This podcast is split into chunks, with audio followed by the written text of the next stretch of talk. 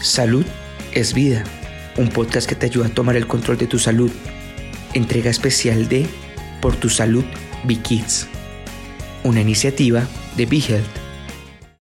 Saludos a todos, les habla Mariliana Torres de BeHealth y hoy vamos a hablar sobre el manejo de problemas del habla y lenguaje en niños con capacidades especiales. Y para ello se encuentra con nosotros la licenciada Yamilet Figueroa, patóloga del habla y lenguaje. ¿Qué tal? ¿Cómo se encuentra? Hola, mucho gusto y muchas gracias por tenerme aquí. Me parece que esto es un tema muy interesante porque debemos conocer cuáles son los desafíos más comunes que se encuentran precisamente en el habla de los niños y cómo nosotros podemos entenderlos y buscar soluciones para manejar mejor las habilidades de ellos. ¿Cuáles son los desafíos actualmente que tienen no solamente los padres, sino las personas que los cuidan en el caso de los niños con capacidades especiales, cuando estamos hablando específicamente del habla. Sí, cuando hablamos del habla podemos separar habla y lenguaje y lenguaje lo podemos separar en lenguaje receptivo, cuánto los niños comprenden y lenguaje expresivo, cuánto los niños pueden hablar. Y los problemas más comunes que yo veo todos los días con los niños que atiendo es que no tienen suficiente vocabulario, o no pueden identificar las funciones de los objetos, o no pueden seguir instrucciones, o se les dificulta contestar preguntas, quizá no entienden convenciones sociales, quizá no pueden formular oraciones gramaticalmente correctas, eh, no poder seguir un orden de secuencia. En el caso del habla, a veces no pueden producir algún sonido en específico o quizá lo cambian por otro y todas estas cositas afectan la vida diaria, afectan la educación, afectan la comunicación en casa. Así que yo diría que esos son los ah, desafíos que, que más veo y que más se presentan. Y más o menos, ¿desde qué edad estamos hablando que podemos identificar ese patrón?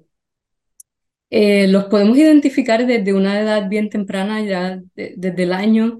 Si usted entiende que su niño eh, no está siguiendo un, patrón eh, esperado para su edad, puede definitivamente ir a, un especialista de habla y lenguaje, un patólogo del habla y lenguaje, a llevar al niño a ser evaluado y si el niño cualifica, entonces le hacen, le crean un plan de tratamiento y se, se puede tratar desde, desde el año. Prácticamente intervención temprana es bien importante porque mientras más temprano se trate, mejor son, son las posibilidades de que el niño eh, pueda tener un desarrollo más eh, a la par con niños eh, típicos.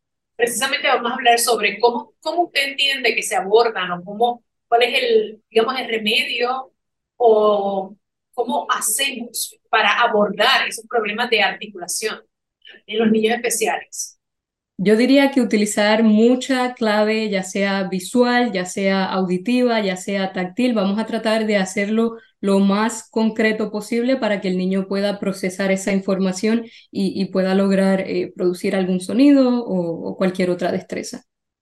¿Cuáles son los enfoques terapéuticos o técnicas que ustedes utilizan para manejar este tipo de problemas? Se utilizan diferentes estrategias, pero yo diría que la más importante que, que usamos nosotros como terapeutas del habla o patólogos del habla y también pueden usar los padres en casa el juego. A través del juego se puede trabajar muchas destrezas y hay que hacerlo bien significativo para el niño y divertido para entonces mantenerlos también enfocados y, y, y activos y participar en, en lo que sea que estemos trabajando. Yo creo que hay que tener bastante paciencia cuando esto sucede, ¿verdad? Ustedes se dan un tiempo específico como parte de la terapia, me imagino, pero a los padres hay que educarlos y las personas que están con los niños a tener un poco más de paciencia. Yo creo que es parte fundamental de la terapia, ¿verdad? Claro que sí, definitivamente mucha paciencia y que los padres también se eduquen un poquito en, en qué es lo que se espera a cierta edad y si su niño tiene una condición en particular, entender que el proceso va a ser un poquito más lento y que hay que tener mucha, mucha paciencia, pero lo importante es la perseverancia. ¿Cuál es la estrategia que usted diría o puede identificar que es más efectiva a la hora de fomentar esa comunicación entre padre e hijo? Yo diría que, que jugar, hacerlo divertido, hablarle mucho a los niños, usar muchos gestos, usar muchas palabras, eh, describir todo lo que tienes a tu alrededor y, hablar, hablar de todo lo que pasa en la rutina diaria. Vamos a, tratar de, de, llevarle un mensaje a los padres, ¿verdad? O los recién entrenados padres que están en ese proceso de ver el desarrollo de su niño. ¿Cuáles son las diferencias que ellos pueden establecer al observar a su niño, al hablar con ellos, con relación al habla y el lenguaje? ¿Qué usted puede diferenciar? Hay, hay unos estándares ya que los padres pueden eh, quizá buscar en internet o, hablar con algún especialista. Eh, algunos son un poquito diferentes a otros, pero la base, eh, si tu niño tiene un año, se espera que utilice eh, palabras. Si tiene dos años, se espera que utilice dos palabras juntas y empiece a formular frases. Y ya si tiene tres, esperamos que forme eh, frases más complicadas o más complejas y también pueda formar oraciones. Si usted entiende que su niño no está todavía en, en en su área o no está eh, desarrollándose al mismo ritmo que quizás otros niños de su edad. Entonces, definitivamente buscar ayuda y, eh, ser evaluado por un patólogo del habla. Específicamente tiene que ser un patólogo del habla. Le pregunto porque a veces pues la sugerencia viene específicamente del pediatra, pero debe ir a un médico o un licenciado más especializado. Correcto. los pediatras, algunos sí eh, refieren los casos a los patólogos del habla, otros quizá esa no, no es su área de expertise y, y quizá le dicen, no, espera, o, puede que pase después, pero yo siempre le recomiendo a todos los padres, si tiene la duda, llévelo a un patólogo del habla a ser evaluado y cuando le hagan una evaluación completa, se determina si el niño necesita o no terapia. Ok, vamos a hablar ahora un poquito sobre la herramienta que usted desarrolló para, para los padres, precisamente todos aquellos que nos están viendo, los cuidadores, para facilitar, ¿verdad? Ayudar las terapias de las que usted ha estado hablando. ¿De qué, consiste esa herramienta? Se llama Habla y Lenguaje App y es una herramienta que cubre todo, desde vocabulario hasta cómo formular oraciones, eh, producción de sonidos, destrezas sociales y lo cubre tanto en español como en inglés. Es bien fácil de accesar, solo tienen que ir a la página web www.hablailenguajeapp.com, aprietan el botón configurar cuenta, ponen su correo electrónico y contraseña y listo, ya tienen acceso a, la versión gratis. Hay una versión que es gratis, también hay una versión premium, que es una suscripción y todo lo pueden hacer a través de la plataforma. ¿Y cómo ayuda esto a, las familias? Ayuda muchísimo porque la aplicación también cuenta con consejos para padres sobre cómo trabajar cada área en el hogar, cómo hacer las rutinas y esa destreza que el niño todavía no domina en consejos bien simples de seguir y en palabras sencillas para los papás. Generalmente, ¿cuáles son, eh, digamos, las destrezas que más usted entiende que los niños no dominan, las que prevalecen? Hay que darle más seguimiento y más este, digamos, identificarlas con premura para que el niño pueda seguir hacia adelante. Tener un vocabulario extenso, tanto lo que entiendan como lo que pueden expresar, es bien importante para que entonces el niño pueda comunicar eh, más emociones, más deseos, eh, negarse o aceptar algo o dar un cumplido. El vocabulario es bien importante, eh, que, sea, que sea grande eh, también que puedan responder preguntas y puedan participar en una conversación es bien importante y una que a los papás les preocupa mucho es seguir instrucciones. Esa definitivamente es algo que se tiene que trabajar mucho y, comprender si el niño tiene alguna dificultad que no lo deja eh, hacer esa destreza y entonces trabajarla para, para que pueda hacerlo no tan solo en casa, también en la escuela y en cualquier otro lugar en el que se encuentre usted ha destacado y continuamente, ¿verdad? Involucrar a los niños en todo para que puedan combinar, para promover ese lenguaje, ¿verdad? Y, esa, y, el habla. Pero hay veces que muchas familias tienen por costumbre decir a los niños, no, ve a tu cuarto y no te involucres en esta conversación que es de adultos. ¿Eso es correcto o cuál es su sugerencia al respecto?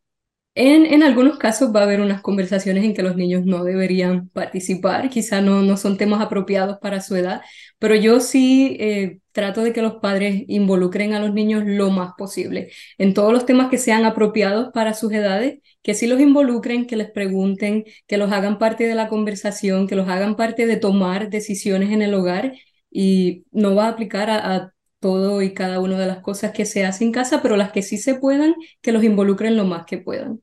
Hemos visto en internet, por ejemplo, los padres que involucran a sus hijos en la cocina, que ahora los dejan hacer los regueros, antes era quizás una pelea o un regaño por, por manejar los alimentos inadecuadamente, pero ahora involucran a los niños en todas esas tareas y eso a mí me parece que es muy bueno.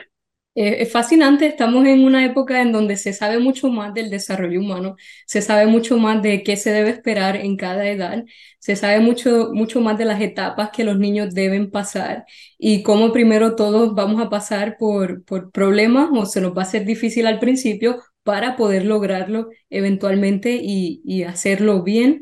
Eh, pero sí, e, es, muy bueno que los padres le den la oportunidad a los niños de, de jugar, de brincar, de salir, de caerse, de, de se van a poner nerviosos y, y, se les va a hacer difícil verlos en la cocina y que hagan el reguero, pero es parte del desarrollo y eventualmente van a ver un cambio bien grande entre el niño que pudo y tuvo la oportunidad de, de tener estas experiencias y el niño que no. Me parece que el deporte es fundamental para el desarrollo del niño y tenerlo quizás en algún deporte le puede ayudar mucho en el futuro. Claro que sí, el deporte también tiene que ver con habla y lenguaje porque es una actividad social, están en un equipo, tienen que comunicarse, tienen que colaborar unos con los otros y ayuda, ayuda muchísimo en, el proceso de que los niños aprendan a compartir, que aprendan a esperar su turno, que aprendan a comunicarse, eh, comunicar sus deseos o sus expresiones con otros niños. Así que definitivamente no ayuda solamente en la parte física, también en habla y lenguaje. ¿Qué recursos o herramientas adicionales se le podrían pues, recomendar a los padres y los cuidadores y también a los educadores, a los profesores y maestras para ayudar a mejorar las habilidades de habla y lenguaje en los niños? Yo les recomendaría seguir podcasts de, de terapeutas del habla o seguir blogs, eh, videos en, en, YouTube. También hay muchísimos que les pueden ayudar. Si tienen la oportunidad y tienen alguna pregunta específica, comunicarse con un especialista de habla y lenguaje y, leer mucho en la casa, también eso ayuda muchísimo. Eso es bien importante. Y la lectura, sobre todo para desarrollar el lenguaje. Esa es la manera más efectiva también de aprender a escribir correctamente en el futuro, ¿verdad? De todos los niños.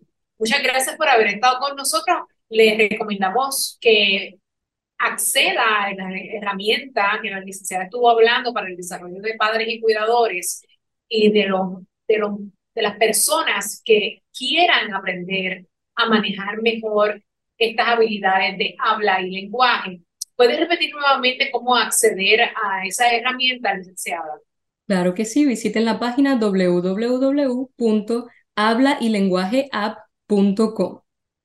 Qué bien. Muchas gracias por haber estado con nosotros y éxito en su Muchas gracias. Esta es toda la información que tenemos desde Vita. ¿Te gustó el contenido? Recuerda que puedes seguirnos en tus redes sociales favoritas. Búscanos como BeHealthPR y no te pierdas nuestras actualizaciones.